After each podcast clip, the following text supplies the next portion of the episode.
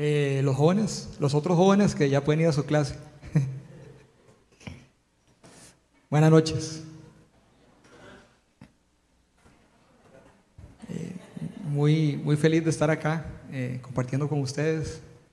la verdad que cuando estaba preparando el tema fue algo que, que me tocó mucho y, y espero poder, poder pasar ese, ese mismo sentir que me dio el Señor a ustedes en esta noche. El, nombre de la charla de hoy se llama El llamado de mi vida. Y ahí le quiero agradecer a Andrei por ese arte tan bonito que hice. Mira, me salí, me salí de la pantalla, perdón. Estoy. El llamado de mi vida, ese arte está de verdad súper chuzo. Es el nombre de la charla y, vean, vean el, el fondo atrás. Ya todo va a ir cobrando ahí sentido conforme vayamos avanzando en la charla. Pero está buenísimo. Así que muchas gracias, eh, Andrei. Bueno, vamos a, hacer una, oración. Eh, Padre, te damos gracias por esta noche, por, porque estamos acá. Eh, primero que nada, honrarte, darte toda la gloria y la honra que ya la tienes. Queremos reconocerte, queremos eh, darnos, entregarnos a ti, como siempre, no solo aquí en la iglesia, sino afuera. Y estamos hoy aquí de fiesta, estamos aquí reunidos, tu iglesia, buscándote, amándote, agradeciéndote por todas las cosas eh, que haces. todos los días sale el sol, eh, todos los días eh, podemos tener lo que necesitamos, porque no se te va una a ti, Señor. Y nos cheneas tanto, Dios. Y gracias, gracias por, por todo. En realidad te amamos, te glorificamos y, y te pido, Espíritu Santo, que que podamos recibir, eh, que podamos entender y como dice Jesús, los que tengan oídos que oigan, que podamos realmente escuchar tu palabra el día de hoy. En el nombre tuyo, Señor Jesucristo. Amén. Entonces, el título que le puse a la, charla es el llamado a mi vida. Y, bueno, hablando de llamados, yo no sé si alguno eh, se acuerda, eh, yo creo que sí se van a acordar, de cuando estaban en la escuela o el cole y a veces en los recreos eh, había una mejenguita o las chicas hacían otra actividad, así que puede ser que no sea mejenga, pero eh, en todo caso a veces se hacían como grupos, sobre todo si hay una competencia, ¿cierto? Entonces hay eh, al menos dos equipos, puede ser que sean más, pero hay, hay equipos, ¿cierto? Y entonces, ¿qué pasa? No sé si se acuerdan. Ahí se empiezan a pelear los buenos, ¿verdad? Que fulano va conmigo. Entonces ya el otro equipo dice, ya van montados, páseme a fulano, a fulana. Y así va la cosa. Pero resulta que también hay un grupito que no está ahí, sino que más bien son como los que están ahí atrás de todo el mundo en la fila, como que están escondidos ahí. ¿Ah? Y de pronto o les pasa algo, o no los escogen, o, o en realidad no los escogen. Lo que pasa es que ya al final hay que ponerlo en algún lado. Casi que el equipo que le toque, no, pero mejor se lo devuelvo. O sea, no, no, no, no me mande este, por favor, porque la verdad es que sí queremos ganar. Y, y, eso pasa, ¿verdad? No sé, a mí sí me pasó, la verdad que, vean, les cuento, yo era, bueno, no, no es que soy tan bueno ahora, pero yo, soy, yo soy malillo en foot, pero era pésimo, o sea, era realmente malo. o sea, entonces cuando me dejaban al final, realmente yo no podía culpar a nadie. O sea, es que yo sé que soy bien malo, yo sabía que era bien malo, ¿verdad? Entonces yo voy, a hacer lo mejor posible, pero, pero sí, en realidad yo lo sabía y, y eso pasaba. Sin embargo, sí era como feillo, ¿verdad? Porque uno quisiera ser bueno y quisiera como que lo escojan a uno, ¿verdad? Por alguna vez, en algún momento, por, por, o sea, por lo menos una vez que te escogieran, no de primero, pero sí como ahí, o sea, como de penúltimo, digamos, no ser el último, ¿cierto? y, bueno, pero eso es una historia que, que, me pasa a mí y que tal vez le ha pasado a usted en, en eso o, o, en otra actividad y que vemos también en la Biblia una historia de alguien que definitivamente le pasaba eso. Entonces vamos a ver la historia directamente a la palabra de Dios. Vamos a ir con Lucas, que ya lo van a poner ahí en la pantalla. Y mira, yo no he sacado mi teléfono. Es que aquí tengo la guía, entonces casi, casi todo de memoria. Este, entonces es Lucas 5, 27 al 32. Voy a ir leyendo. Esta es la historia del llamamiento de uno de los apóstoles. Ya van a ver cuál es. Después de esto salió Jesús y se fijó en un recaudador de impuestos llamado Leví. Ay, ay, ay. O sea, entonces me gusta como dramatizar las cosas, ¿verdad? Jesús va caminando. Y de pronto ve por allá a ese mae que dejaban en la fila siempre atrás. Era posiblemente una de las personas más impopulares de la época. Es un. En serio. y resulta que dice que Jesús se fija en él. De hecho, quería también decir que, que chiva lo, que hace Dios, porque en la oración, digamos, ellos no, no sabían, no, no, creo que hayan visto la charla, seguro el título, pero no se ven la charla. Pero todas las canciones están, están, van a ver ahora, están completamente con las mismas palabras que está la charla.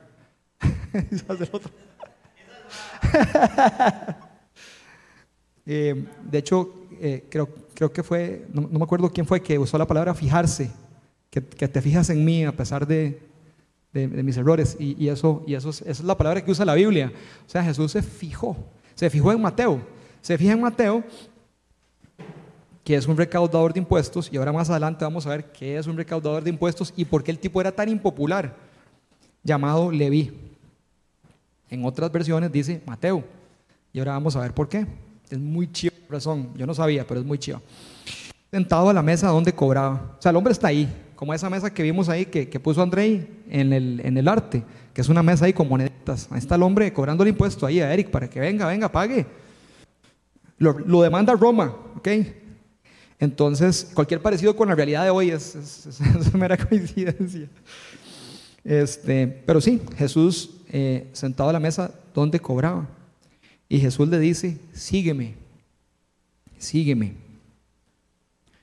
O sea, ahora vamos a profundizar en eso, pero, o sea, imagínense por un momento e, esa imagen. O sea, Jesús va pasando por, por el lugar y Mateo está en la función de cobrar impuestos ojo, no sé si habían captado eso, porque tal vez Jesús llama a, un asesino, pero no en el acto del asesinato. Y hay muchos llamados así. Y todos somos pecadores. En este caso, Mateo está ejerciendo el pecado, porque lo vamos a ver más adelante, pero el cobrador de impuestos se dejaba una partecita o una partezota.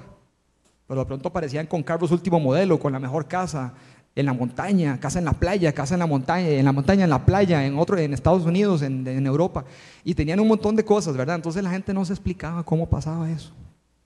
Pero resulta que Jesús lo, se fija en él y, le dice, sígueme. Ustedes se imaginan a Pedro que estaba a la par de Jesús. Yo me imagino a Pedro o a Juan o Santiago o Felipe como, ¿qué? Estate. ¿cómo? Este, este, este es un cobrador de impuestos. O sea, suave un toque, está bien, yo soy un pescador y todo, eh, yo ahí me la pulseaba y todo, y sí, me hice varias cosillas, pero es que este man nos roba todo, ese man está robando en este momento, eh. Es más, yo le doy plata a ese man, así que mejor me escondo aquí, ¿verdad? Sea, imagínense la reacción de los, de los, de los eh, discípulos en ese momento con, con Jesús, como, hey, suave, ¿verdad? Eh, ¿Cómo que? No, no, no, seguro te estás equivocando, pero no llames a él. O sea, definitivamente, aquí lo vamos a linchar entre todos, Pero ahora vamos a profundizar más, pero definitivamente fue algo que se salió completamente de lo que esperaban ellos. Y por supuesto se salía totalmente de lo que esperaba Leví, Mateo. Él jamás vio venir eso, jamás, créanme. Él esperaba un tomatazo, eh, un golpe, una palabrota, eh, que se acordaran de sus padres o algo por el estilo, era normal para él. De hecho, él lo escoltaban a su oficina y a la casa, un soldado romano, por seguridad. Era realmente una persona no, no popular y no querida. Sin embargo, Jesús lo llama y le dice, y Leví se levantó, lo dejó todo y lo siguió. Luego Leví ofreció a Jesús un gran banquete en su casa y había allí un grupo numeroso de más patas vueltas, perdón, de más recaudadores de impuestos y otras personas que estaban comiendo con ellos. Imagínense qué grupito, ¿verdad? o sea, no le bastó con uno, sino que ahora eran un montón de recaudadores de impuestos. Seguidamente después de que Mateo decide seguir a Jesús. Ahora vamos a ver eso, es algo muy, muy, muy, muy, pero muy precioso lo que ocurre ahí. Pero los fariseos eh, y otras personas que están Pero los fariseos y los maestros de la ley, que eran de la misma secta, reclamaban a los discípulos con recaudadores. ¿Por qué comen y beben ustedes con recaudadores de impuestos y pecadores? No son, entonces Jesús les decía, y les dijo, no son los sanos los que necesitan médico, sino los enfermos, contestó Jesús. No he venido a llamar a los justos, sino a los pecadores. Frase clave ahí, para que se arrepientan. Para que se arrepientan. Wow. Me toca mucho, me toca mucho ese, ese pasaje. Recaudador de impuestos. Les voy a leer la definición que aparece el recaudador de impuestos. Dice, el significado bíblico de recaudador de impuestos o publicano. También lo van a encontrar en las escrituras, un, publicano. Se refiere a aquella persona que se dedicaba a cobrar los impuestos para los romanos. Un publicano no cobraba directamente los impuestos, sino que el publicano pagaba directamente de su bolsillo una cantidad establecida, sin importar lo que recaudara después. digamos, él, podía agarrar y decirle a Roma, ok, aquí están los impuestos que usted me pidió. Bla. Ok, ahora yo voy a, a, cobrar, a cobrarme lo que ya pagué, pero no se sabe cuánto fue lo que entregó para las personas que le tienen que dar a él el tributo. Entonces, por supuesto, ahí lo que pasa donde yo, de al final yo soy, yo soy, digamos, un ladrón de, cuello blanco, ¿verdad? Y entonces usaban las maneras más, más eh, ingeniosas para cobrar los impuestos, ¿ya? Este, alguien está ahí vendiendo algo en la calle, ah, usted no tiene permiso para estar aquí vendiendo este, eso que está vendiendo, así que le voy a cobrar tanto impuesto. Me da el 10% de lo que venda, por ejemplo. Eh, o sea, se, les ocurría todo tipo de cosas para poder captar dinero. Claro, le daban una parte a Roma, pero se, engordaban los bolsillos también. Por eso es que tenían tanto dinero. Eh, después dice, eh, ok, luego, luego cobraba todo ese dinero o más a los ciudadanos de su zona los impuestos que se recolectaban en la, antigua Roma eran muy ofensivos. Por ejemplo, el impuesto sobre las propiedades lo consideraban un insulto a Dios. Además, cada publicano tenía la fuerza legal y la fuerza física con el ejército de su lado para poder realizar su tarea. ¿Verdad? Eh, eran personas ricas, solían ser personas ricas con alto estatus que mediante Terceras personas se encargaban de recaudar todos los impuestos que pudieran, fuese como fuese. O sea, ellos, ellos eran recaudadores de impuestos, pero también tenían poder para mandar otras personas a hacer el trabajo suyo. O sea, si no me pagas los impuestos, te quito el bote, le pudieron haber dicho a Pedro. No sé, no, no, no es que haya pasado, pero digamos, era un tipo de cosas que hacían. Como hacen ahora, que, que hacen las, ¿cómo se llama? Cuando te agarran un bien, te lo, ¿se fue la palabra? ¿Algún abogado aquí? Ah, un embargo. Exacto, gracias, Anita. Gracias. Este, Glenn. ¿Ah? Pero, gracias. eso, eso. Ahora imagínate si fuera. Excelente. Pero es un embargo. Entonces, eso es lo que, lo que pasaba. Entonces, esto se los quiero dar un poquito de contexto para que entendamos qué ocurre aquí cuando Jesús le dice a Mateo, hey, venga para acá. ¿Sí? Entonces, de este texto que acabamos de leer, yo quiero que veamos tres cosas o tres enseñanzas que podemos extraer del texto en medio de lo que está ocurriendo. Eh, y la primera es eh, lo que había en el corazón de Mateo. Esa es la primera cosa que quiero que veamos. ¿Qué había en el corazón de Mateo en ese momento que Jesús lo llama? Porque otra cosa que es súper sorprendente, no sé si lo vieron ahí, es que él, él, él reaccionó. ¿Verdad que también es un poco raro? No sé si lo han pensado. O sea, yo estudiando el texto decía, pero la verdad es que eso está raro también. Está muy raro que Jesús lo llame de un solo. No, eso no es tan raro porque es Jesús y él, ve el corazón y conoce todo. Pero si está un poco raro, no sé, pensé como que simplemente Mateo se levantara y se fuera. ¿Verdad? Eh, al, tiro. Entonces, ¿qué pasa? ¿Qué pasaba en el corazón de Mateo? O sea, ubiquémonos un poco en qué está ocurriendo en ese momento. ¿Qué es lo que había en el corazón de Mateo? Primero que nada, Dios conoce el corazón del hombre. Dios conoce los pensamientos más profundos que usted y yo tenemos, que usted y yo tenemos. Conoce nuestras metas, nuestros anhelos, nuestros sufrimientos, nuestro pasado, nuestro presente y futuro. Todo lo conoce. Y eso, eso lo, ¿aló? Sí está. Eso lo podemos ver, por ejemplo, pero eh, si vemos, por ejemplo, eh, creo que se está yendo. ¿Será la batería? No, está en verde, entonces no creo. ¿Aló? ¿Sí? Bueno, si me oyen ahí, si no, yo todo buen galillo. ¿eh? sí, sí. No, yo creo que, yo creo que ya. Vamos a, vamos a seguir, y si no, ahorita cambio, y si no, a, capela, como dicen. Este, pero sí, digamos, si uno ve, por ejemplo, eh, el Salmo 94.11, que lo puedo leer ahí, lo pueden poner si quieren, pero si quieren yo lo leo para ustedes.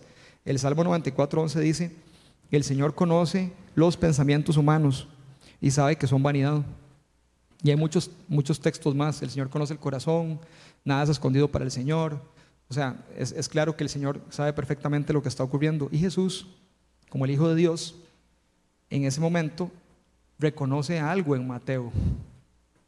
Se fija en él y actúa y, le, dice que lo siga.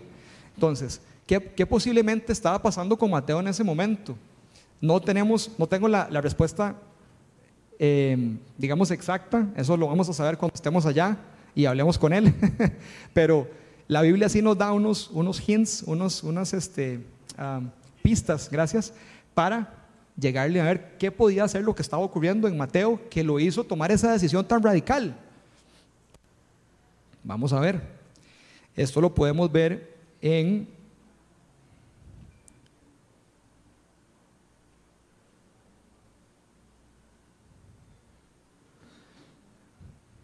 Voy a, hacer algo primero. Si, nosotros nos, ponemos a ver, este, este relato aparece en varios evangelios. Pero en el evangelio de Mateo, o sea, que él mismo cuenta la historia, él dice que él siguió a Jesús. Lo vamos a ver. No dice que lo dejó todo. Eso es importante, sí es importante. En el, Evangelio de Mateo, él dice, Mateo 9, dice, al irse de allí, Jesús vio a un hombre llamado Mateo, sentado a la mesa de recaudación de impuestos. Sígueme, dijo Jesús. Y Mateo se levantó y lo siguió. Y ahí es, ahí termina, luego sigue lo de la comida y demás, pero no dice que lo dejó todo. ¿Qué diferencias ven ustedes de ese relato con Lucas? Uno, dice que es Mateo, no dice Leví, primero. Segundo, dice, no dice que lo dejó todo, solo dice que se fue con Jesús. Vean qué chiva esto. Resulta que el nombre Leví es un nombre de, de, una, de una trayectoria sacerdotal de Leví. Es un nombre que él tenía, que es un nombre donde él pudiese sacar pecho, ¿ya? Como que alguien llega aquí, yo soy apellido Gates, ¿ah? porque mi abuelo o mi papá es Bill Gates. Entonces, ah, ah, es, como algo que hace referencia, y ustedes saben que en la cultura israelita eso es muy importante, es muy importante del, hijo de quién. Ustedes ven genealogía siempre en la, en la palabra. Entonces, pero él en el Evangelio de Mateo, su propio, el Evangelio que él escribió, ¿verdad? Mateo, no lo menciona. Él dice Mateo, porque Mateo es un nombre más desconocido, es un nombre, es un nombre que no tiene relación con nada de ese tipo. Es un nombre que más bien tiene relación con Dios. Porque lo que significa Mateo es don de Dios o regalo de Dios. Vean qué chiva. Y otra cosa más, él no dijo que lo dejó todo, porque escribir que yo lo dejé todo, ¿cómo suena? Es que yo lo dejé todo. ¿Verdad? Entonces soy como una superestrella, era una celebridad ahí, como el Kardashian ahí, yo, mira, lo dejé todo, ¿verdad? No, no tengo nada contra los Kardashian, salió así de, de, puro, ¿cómo se llama? No, no, nada que ver, pero me prefiero. Era como, como, ¿verdad? Si tú dices, y lo dejé todo, ¿cierto no? Que lo que le queda a uno es como la atención hacia él. Ay, qué carga él, lo dejó todo. Él no quería, él no quería que se distrayera la atención. La atención va al Mesías, no a mí. Y eso refleja la condición del corazón humillado. Y vamos a ver más adelante lo que dice Proverbios 27.2, que él lo conocía, porque conoce todo el Antiguo Testamento. Y dice, no te jactes, Proverbios 27.2, no te jactes de ti mismo, que sean otros los que te alaben. a qué chiva. Y sí o no que también, porque, a ver, nosotros fuimos criados con una ADN, fuimos criados de cierta manera. ¿Cierto no que sale, que, sale, que es más chiva cuando le dicen a uno algo bonito que cuando uno lo, dice? Sí, ¿verdad? Obvio. También, ¿verdad? Que uno se siente como raro cuando uno lo dice.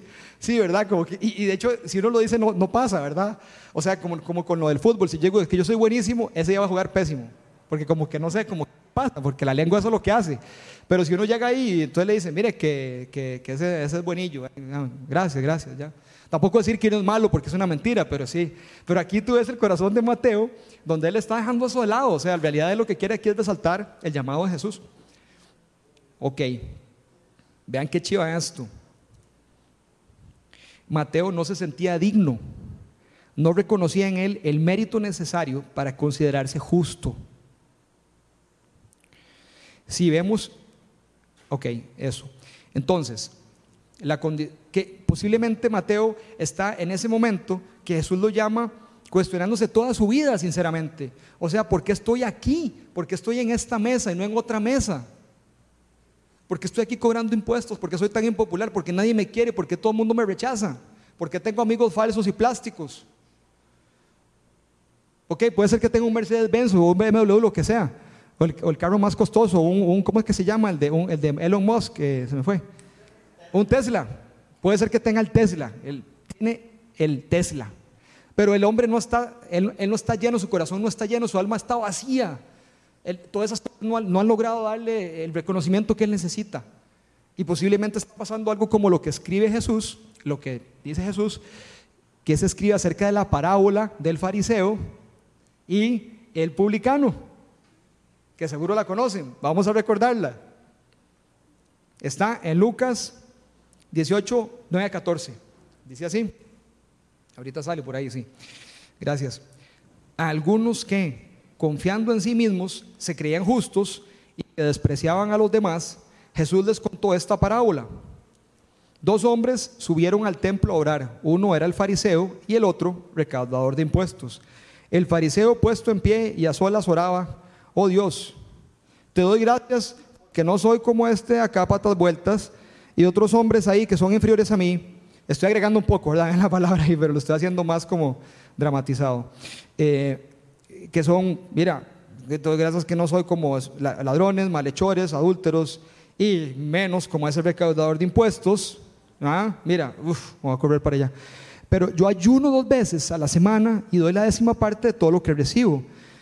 En cambio, ese recaudador de impuestos que se había quedado a cierta distancia ni siquiera se atrevía a alzar la vista al cielo sino que vean lo que hacía el, fariseo, el, recaudador de impuestos, sino que se golpeaba el pecho y decía, oh Dios, oh Dios, ten compasión de mí, soy pecador. Jesús dice, les digo que este y no aquel volvió a su casa justificado ante Dios, pues todo el que a sí mismo se enaltece será humillado y el que se humilla será enaltecido. Entonces, bueno, e, ese, ese me, gusta muchísimo porque yo creo que todos hemos estado en algún momento de desesperación donde, donde caemos al piso y la, verdad que uno dice, Señor, o sea, o sea lo, que, lo, que, lo, lo que me ayudaste a, a, realizar, eh, otra vez ayer fallé, porque él, él está conociendo su pecado. Eh, y, y, está, y, es, y es como una cosa de, yo siento que Mateo estaba como, eh, digamos, yo sé que está mal, lo entiendo, estoy arrepentido, pero igual no puedo salir. Necesito que alguien me ayude. Yo creo que muchas veces en la vida, y nosotros que estamos acá, hemos necesitado de, para poder salir de donde hemos estado, de la, de la miseria, de, del vacío, de la desesperación. Necesitado al Señor para salir de ahí. Y este, y este Mateo, pues está reconociendo eso, puesto que está siguiendo a Jesús en ese momento. Romanos 3.10, solo lo cito, dice, así está escrito, no hay ni un solo justo, ni siquiera uno, ni uno, no hay ni un solo justo.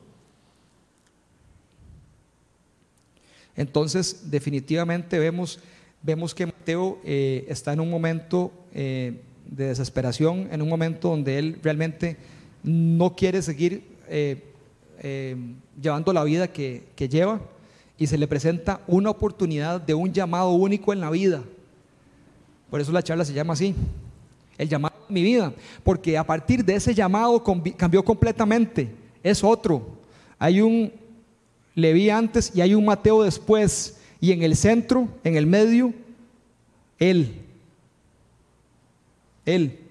Por eso el título también, Él con mayúscula. ¿ah? Que eso no lo hablé con André, pero está chidísimo porque es Él. O sea, en el medio es Él, Jesús. Esa es la diferencia del antes y el después.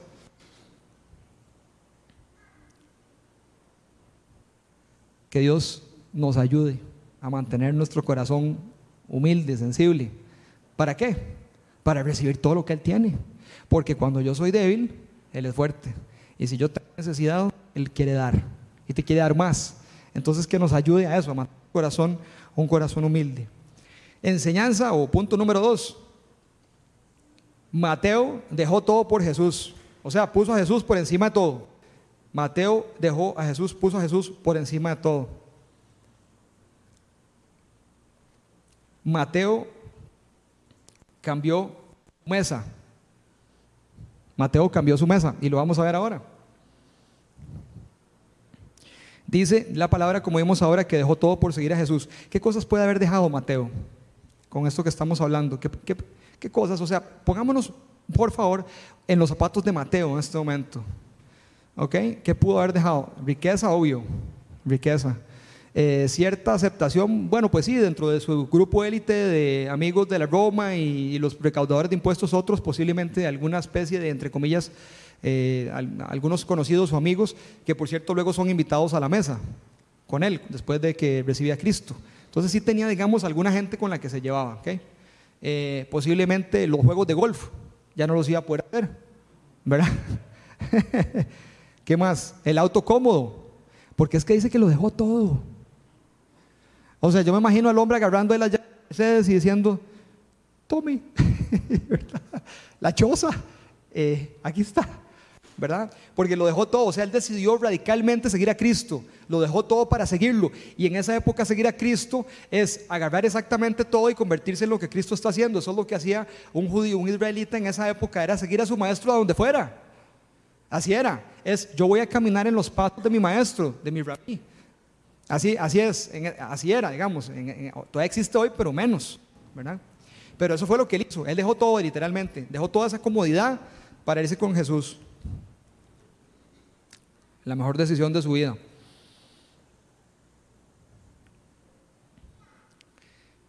No está escrito todavía, pero yo me imagino a, Mateo en ese momento que sigue a Cristo. Eh, no, lo conocía porque se escribió después, pero algo como Filipenses 4:13, que dice, todo lo puedo en Cristo que me fortalece. O sea, el hombre se, salió de la cabina de impuestos, dejó las llaves, dejó todo botado, hasta la plata que había en la mesa, y él se fue con Jesús. O sea, ¿quién hace eso? ¿Quién hace eso si no cree que se está montando en el vehículo correcto? O sea, que está yendo al lugar correcto. Nadie. Sea, él tiene que haber estado 100% convencido. Todo lo puedo en Cristo que me fortalece. Eh, luego viene ahí otra escena, que después de que Jesús lo llama y él sigue a Jesús, Mateo hace una, hace un banquete, hace una fiesta en la casa. Invita a un montón de gente ahí, todos los malhechores y todos los ladrones y toda la, toda la, la lacra, ¿verdad? Ahí lo trae, venga, todos, porque quiero que conozcan.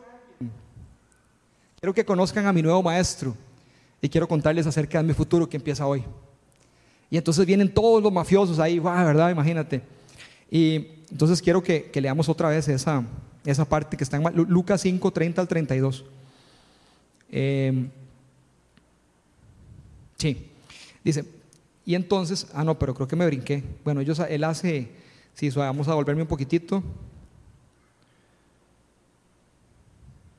Sí, voy a volverme un poquitito porque después de que Jesús le dice a Mateo, sígueme, entonces dice así,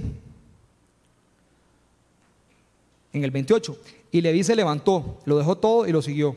Luego Leví ofreció a Jesús un gran banquete en su casa y había allí un grupo numeroso de recaudadores de impuestos y otras personas que estaban comiendo con ellos. Pero los fariseos y los maestros de la ley, que eran de la misma secta, reclamaban a los discípulos de Jesús, ¿por qué comen y beben ustedes con recaudadores de impuestos y pecadores? Hasta ahí. Entonces Jesús viene y se sienta con ellos, con, Mateo y con todos sus amigos y los discípulos, y tienen un banquete lo que los, fariseos se dan cuenta en ese momento del evento, no sé cómo, pero se dieron cuenta, seguro era algo abierto, me imagino yo, o algo así, pero empiezan a decirle a Jesús, pero usted qué está haciendo con ellos? Y lo que usted predica, porque perdón, pero ellos no hacen lo que usted predica, correcto, ellos no hacen lo que yo predico, pero como ustedes han visto, ya tengo amigos y voy a tener más. Y esos amigos sí hacen o buscan hacer lo que yo predico. Entonces, el objetivo de yo estar acá es porque tengo algo que decirles que puede ayudarles a ellos tal y como le ayudó a Mateo, en otras palabras. Sin embargo, ellos inmediatamente ejercen un juicio basado en qué? En su, en su visión humana. Ellos no en el corazón. Ellos están viendo humanamente nada más, pero también están ignorando un poco las escrituras, porque esto que está ocurriendo no viene orquestado por ellos, sino por Jesús. Entonces también hay un tema, yo tengo la razón y usted no. Hay una pelea que vemos en toda la Biblia de todas maneras con los fariseos. Pero es chivísima lo que Jesús les dice, que les dice, ellos, ellos ocupan un médico. Los que no están enfermos no ocupan un médico, ¿verdad? Les dice, eh, no, son, no son los sanos que necesitan médicos, sino los enfermos. Contestó Jesús, no he venido a llamar a justos, sino a pecadores para que se arrepientan. Y esa, ¿se acuerdan que dijimos que esa era la clave del arrepentimiento? Porque ojo lo que está diciendo, está diciendo, no vine a llamar a justos, sino a pecadores. Entonces, pero quiero que se arrepientan. Entonces, está haciéndoles un llamado a los mismos fariseos, ¿a qué? A que se arrepientan también. O sea, ustedes tienen chance también. Si es que no hay ni un solo justo, los fariseos se saben el Antiguo Testamento de memoria, por la tradición oral. Ellos de fijo se lo saben de memoria. La Biblia dice muchas veces que no hay ni uno solo justo. Entonces Jesús lo que está diciendo es, aquí no hay ningún justo. Ustedes también pueden venir al banquete, ustedes podrían quedarse acá con nosotros. Arrepiéntanse. Me gusta mucho cuando es otra, otra, otro evangelio hablando del mismo evento, con palabras distintas, pero explicando lo mismo, y quiero que vayamos ahí para que vean unos detalles súper, súper, súper interesantes. Eh, entonces vamos a ir ahí a, creo que es Mateo 5, voy, que se me perdió aquí, es que me traje el telefonito y casi siempre lo imprimo, pero hoy me traje el telefonito y es más pequeñito, eso me lo imprimo. Dice aquí, eh, estos no son los sanos, ajá. Entonces vea, lo que dice aquí. Voy.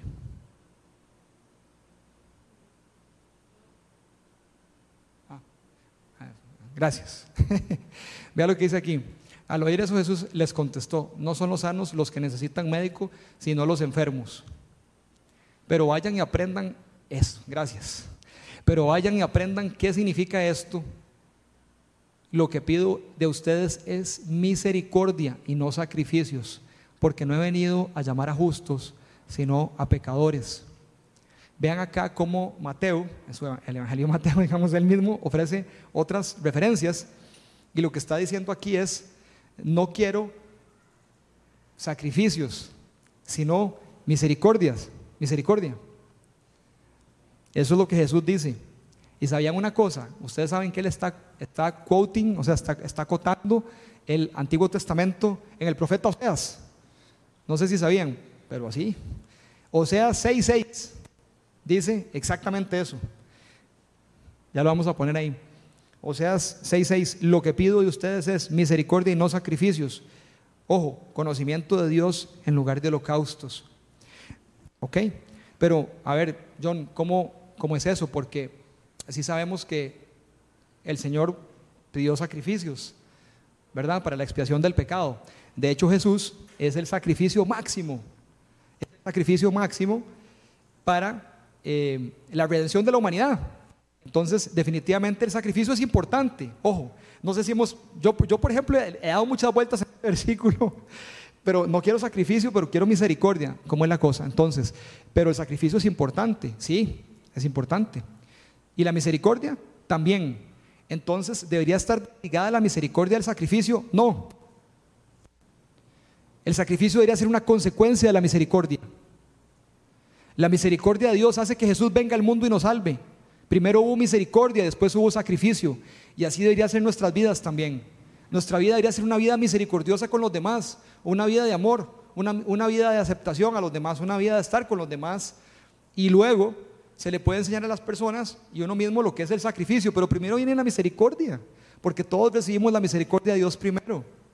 Entonces, hay otro versículo que dice que si tú vas a llevar la ofrenda al altar, yo sé que se lo saben, pero te das cuenta que tienes algo con tu hermano, para, para, porque la ofrenda es un sacrificio. Primero ve y habla con tu hermano, arregla las cosas y luego sí, después de haber hecho el acto de misericordia, ve y deposita tu ofrenda. ¿Ven qué, qué chiva? Entonces Jesús les está hablando a los fariseos en, esos, en ese lenguaje, en ese lenguaje. Papi, yo sé que estás enfocado en el sacrificio y lo que estás viendo ahorita es como, como el resultado, pero está la parte más importante que es la parte de lo que está adentro en el corazón, es la parte de cómo estamos amando a los demás, cómo estamos, este, cómo estamos hablándole a la gente acerca de nuestro Dios.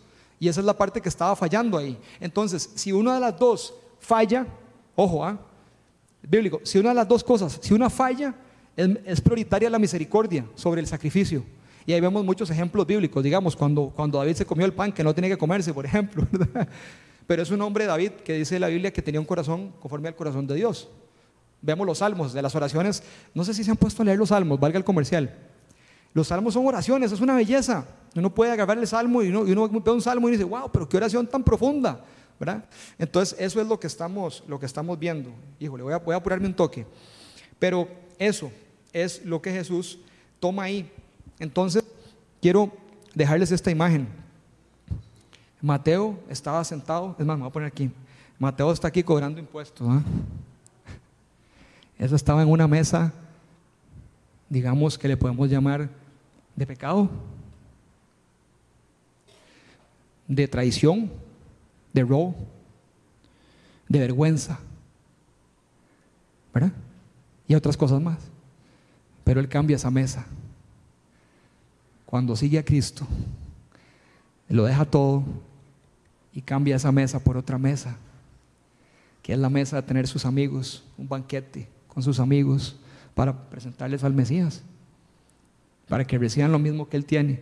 Su mesa se cambió ahora a una mesa de bendición una mesa de misericordia, una mesa de amor, una mesa donde todos son bien recibidos. No importa lo que hayas hecho, no importa lo que haya pasado, sos bien recibido. Porque de todos los chapas, yo, yo soy el peor, yo soy el más malo.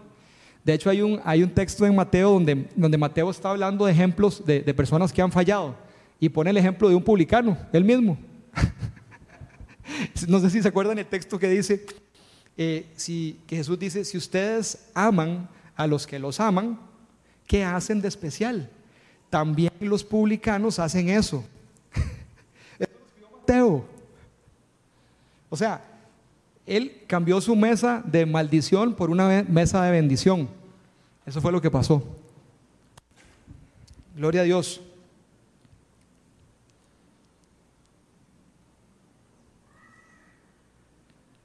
la enseñanza número 3 y la última. Para el final lo mejor, ¿verdad? la acción de Cristo en la vida de Mateo. La acción de Cristo en la vida de Mateo, el antes y el después. Quiero que exploremos un poco más eso. Resulta que este hombre, recaudador de impuestos, traicionero y todo lo que dije hecho ahora, ahora resulta que es uno de los doce. Es uno de los doce apóstoles escogido dentro de todos los seguidores, dentro de los doce, Mateo. ¿Ah? ¿Quién se iba a imaginar? Que es el recaudador de impuestos patas vueltas que todo el mundo quería matar, ahora es uno de los apóstoles y que además se mandó un evangelio. Ustedes saben que Mateo es el evangelio más largo. ¿Quién sabía eso? Bravo. Bien. Yo sabía. Pero que chaval, alguien sabía, excelente. Es el evangelio más largo el de Mateo. Imagínense la transformación de este hombre, de lo que fue a lo que es en Cristo, en Cristo Jesús. Así que vean, queridos y queridas, si, si ustedes sienten o han sentido que tal vez no son dignos, que tal vez eh, han hecho cosas demasiado terribles para ser perdonadas y que eso impide que el Señor nos use, acuérdense de Mateo, pónganse los zapatos de Mateo, quien ejerciendo ahí mismo con la ayuda de Jesús se puede. Por medio del Espíritu Santo que está aquí en la tierra y que dejó Jesús, como enseñaba, como decía Ronald ahora en la Santa Cena. Eso es lo que sucede. O sea, tenemos ese poder a disposición. Le podemos decir, hey Señor, me arrepiento. Me arrepiento de las cosas que sé y de las que no sé. No sé ni cómo empezar, no sé ni qué hacer. Solo una palabra tuya, solo quiero seguirte. Y eso, eso es todo, eso basta, esa es la oración, esa, es, es, la actitud. Entonces, definitivamente que, hay, un, antes y un después en Mateo.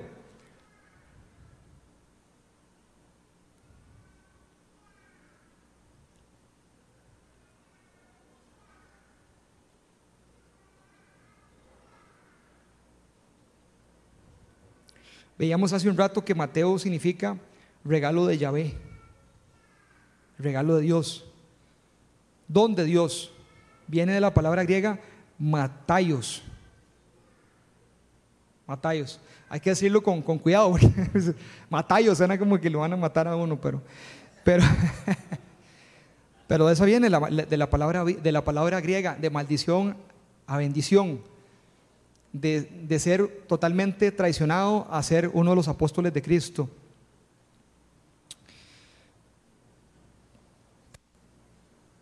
No solo, no solo Jesús lo llamó, sino que Mateo fue un instrumento importantísimo.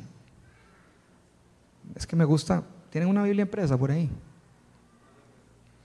Bueno, páseme ese libro, digamos que es la Biblia. Es que, ya, son los años, ¿verdad, amigos? Pero es un, es que con el teléfono no se ve igual, no se siente igual tampoco. Pero Mateo es, este llamamiento de, de la vida de este hombre, lo que significó para él y lo que significa para nosotros la bendición por generaciones de tener un evangelio escrito por él. Cuando Jesús lo llamó, Jesús sabía que eso iba a pasar, por supuesto. Era parte clave de su ministerio. Muchas gracias. Era parte clave de su ministerio. Tal vez pensamos que no, no podemos jugar, que nos van a dejar al final de la fila, que nos van a escoger o que igual somos demasiado torpes para hacer nada bien. Pero en realidad Él nos busca a cada uno, nos dice, sígueme y esa es ese instrumento que Dios quiere que usted sea y que yo sea lo podemos ser. Lo podemos ser. Y hay algo demasiado lindo que solo yo puedo serlo. A veces cuando Jesús nos llama, nos mira y nos dice, tú. Yo no sé si les ha pasado, pero a veces uno vuelve a, vuelve a ver al lado. Y al otro lado. Y abajo y atrás y todo. Y uno es como, de verdad, me estás llamando a mí. Todos, todos aquí que hemos recibido a Cristo en el corazón, ya, ya respondimos a ese llamado. Pero el llamado sigue pasando, porque es, es seguir activamente eh, siendo instrumento de Él en el reino. Estando aquí, tenemos un gran privilegio de estar aquí en la tierra. No sé si han visto la película Volver al Futuro, ¿verdad? Es un poquito vieja, pero si no la han visto algunos, es buenísima, se las recomiendo. Ya el futuro para Dios también pasó, porque Él, él, no se mueve, él, no es cronológico, él, es, él, es, él es ayer, hoy, siempre. Entonces, solo ponte a pensar eso. Imagínate cuando tú estás en el cielo, cuando estemos ahí, ahí estamos todos, ¿verdad? En el verdadero banquete, ese sí es un banquete de verdad. Pero tú te imaginas que tú veas ahí como digan, ah, mira, aquella vez que Dios me llamó a hacer tal cosa, yo tuve, me dio penilla, me dio vergüenza, me dio temor, y, y ya no. O sea, igual estás ahí porque ahí está la misericordia de Dios, o sea, no, no es por obras, ¿ya? Pero lo que los quiero animar es al right de hacerlo aquí y, de, hacerlo más que se puede, o sea, no, por ser más, sino simplemente por responder a su llamado y a, lo que nos ha llamado y no tener miedo y simplemente entrarle y dejarse, y dejarse. Y si uno tiene duda, pues igual voy. Lo peor que puede ser es que no haya, no haya sido de Dios, pero si fue de Dios y me llamó a hacer algo, yo voy a ver su gloria y la voy a ver aquí. No toca esperarme a estar allá. Allá ya todo el mundo va a estar ahí ya, todos, ya creímos, ya todos estamos acá, sino que es como verlo acá. Entonces, ya, ya para terminar, eh, quiero, quiero pedirles dos cosas. Esto dura tres minutos, menos de cuatro minutos. Voy a mostrarles un video, pero yo quiero pedirles algo. Eh, es un video que creo que resume lo que, lo que hemos estado viendo, pero quiero pedirles una cosa. Quiero que lo vean y quiero que ustedes en ese video se pongan, por favor, los, los zapatos de Mateo. O sea, que que se, que se pongan en, en, el personaje de Mateo en ese, en ese video. Y entonces ahí, ahí los dejo y, y luego, luego oramos.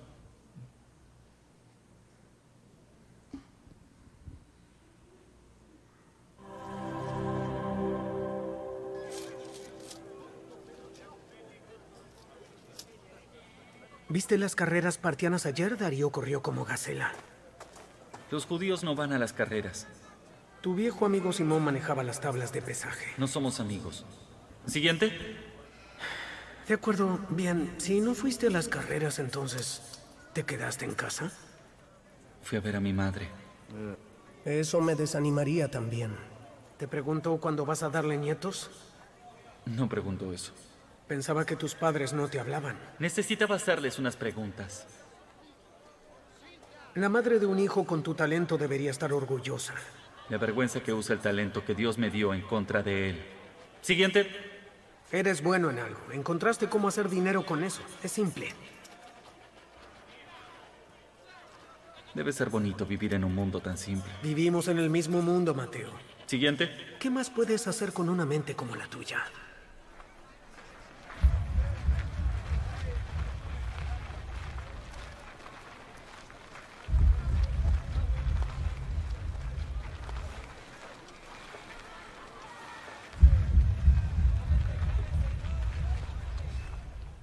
Mateo.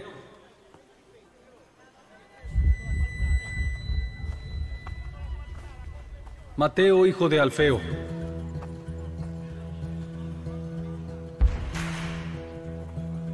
¿Sí? Sígueme. ¿Yo? Sí, tú. Wow, wow, wow, wow, wow. ¿Qué sucede? ¿Tú quieres que me una? Sigue tu camino, predicador. ¿Tienes alguna idea de lo que él hizo? ¿Tú lo conoces? Sí.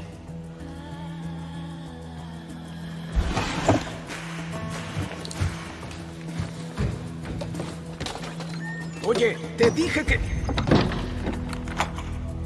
¿Qué estás haciendo? ¿A dónde crees que vas? Gaius, déjame ir. ¿Perdiste la razón? Tienes dinero. Quinto te protege. Ningún judío vive como tú. Vas a dejar todo eso.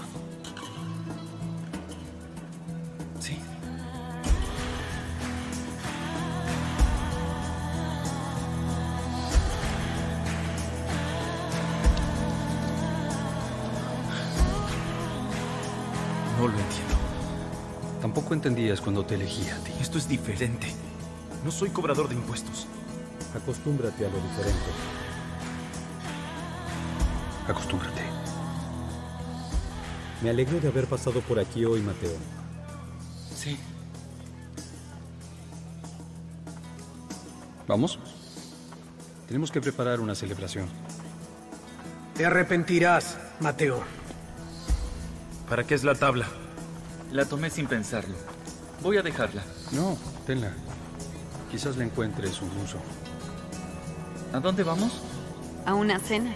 No soy bienvenido en las cenas. Eso no va a ser un problema esta noche. Tú invitas.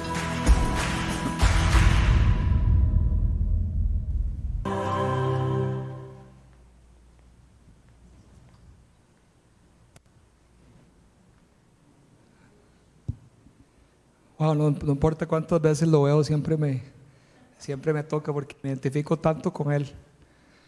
En tantas veces en la vida que uno, que uno necesita eso, ¿verdad? Que, que, que el Señor, o sea, recordar que el Señor se fija en cada uno de nosotros, sin importar las circunstancias. Él está fijándose en, en ti y en mí y, y dándonos lo que necesitamos para vivir, todo y más y la, aventura. Entonces vamos a, vamos a orar y, y Señor, yo, yo te doy gracias por, gracias por, por habernos llamado, Señor, a cada uno de nosotros, de tener el privilegio de, de haber conocido las escrituras. Te doy gracias por cada uno de los apóstoles, Señor. Eh, Hoy estamos viendo el, caso de Mateo y te damos gracias por haberlo llamado, por la bendición que él, que ha sido como instrumento tuyo, Señor, a través, a través de la historia. Te doy gracias por, por hoy y por, por recordarnos, Señor, que, que no debemos tener temor, Señor, de seguirte y tampoco de dejar cosas, porque esas cosas no se comparan jamás a las que tú tienes para cada uno. Pero a veces es necesario soltar para poder recibir. Espíritu de Dios, te pido que, y sé que estás hablando en este momento a,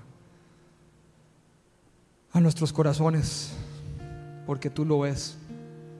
Nos ves completamente desnudos, conoces todos nuestros pensamientos y lo más profundo de nuestro ser. Y te pido que nos ministres a cada uno de nosotros.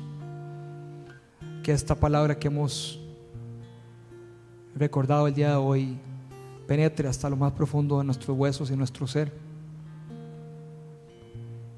Que nos recuerde, Señor, ese primer amor, Señor. Para los que ya creemos en ti y te hemos entregado nuestra vida, que nos recuerdes ese día que tomamos la decisión de seguirte. Ese día donde dijimos, tú vales más que cualquier otra cosa. Tú eres digno de adoración y de todo mi ser como un sacrificio vivo delante tuyo, Señor. Recuérdanos esa primera vez que pueda estar viva esa sensación, ese conocimiento y ese pensamiento y sentimiento en, nuestro ser. Que hoy sea un día para recordar eso, Señor. Que nos podamos enamorar cada día más de ti, Señor Jesús. Donde nada importa, donde no hay tiempo, donde no hay lugar, donde no hay nada, nada importa, porque tú estás con nosotros. Porque ver tus ojos y caminar contigo es lo más importante, Señor. Porque ahí es donde encuentro refugio, paz, amor, aceptación. Ahí es donde está mi verdadera familia y mi verdadero ser, mi verdadera identidad, Señor. Así que te ofrecemos hoy esta oración, te ofrecemos nuestra vida. Espíritu de Dios, gracias por traer la convicción a nuestros corazones de quién eres y quién somos en ti, Señor, y quién seremos en ti. si alguno quisiera eh, oración, eh, como de costumbre, pueden levantar la mano o pueden pasar adelante como, como sientan. Y nosotros estamos aquí hay un equipo preparado para orar por, por ti. Y, y bueno, permanecemos en esta, en esta eh, actitud de, adoración y, también ahora vamos a, a, orar al Señor con canciones también. Así que bendiciones, paz.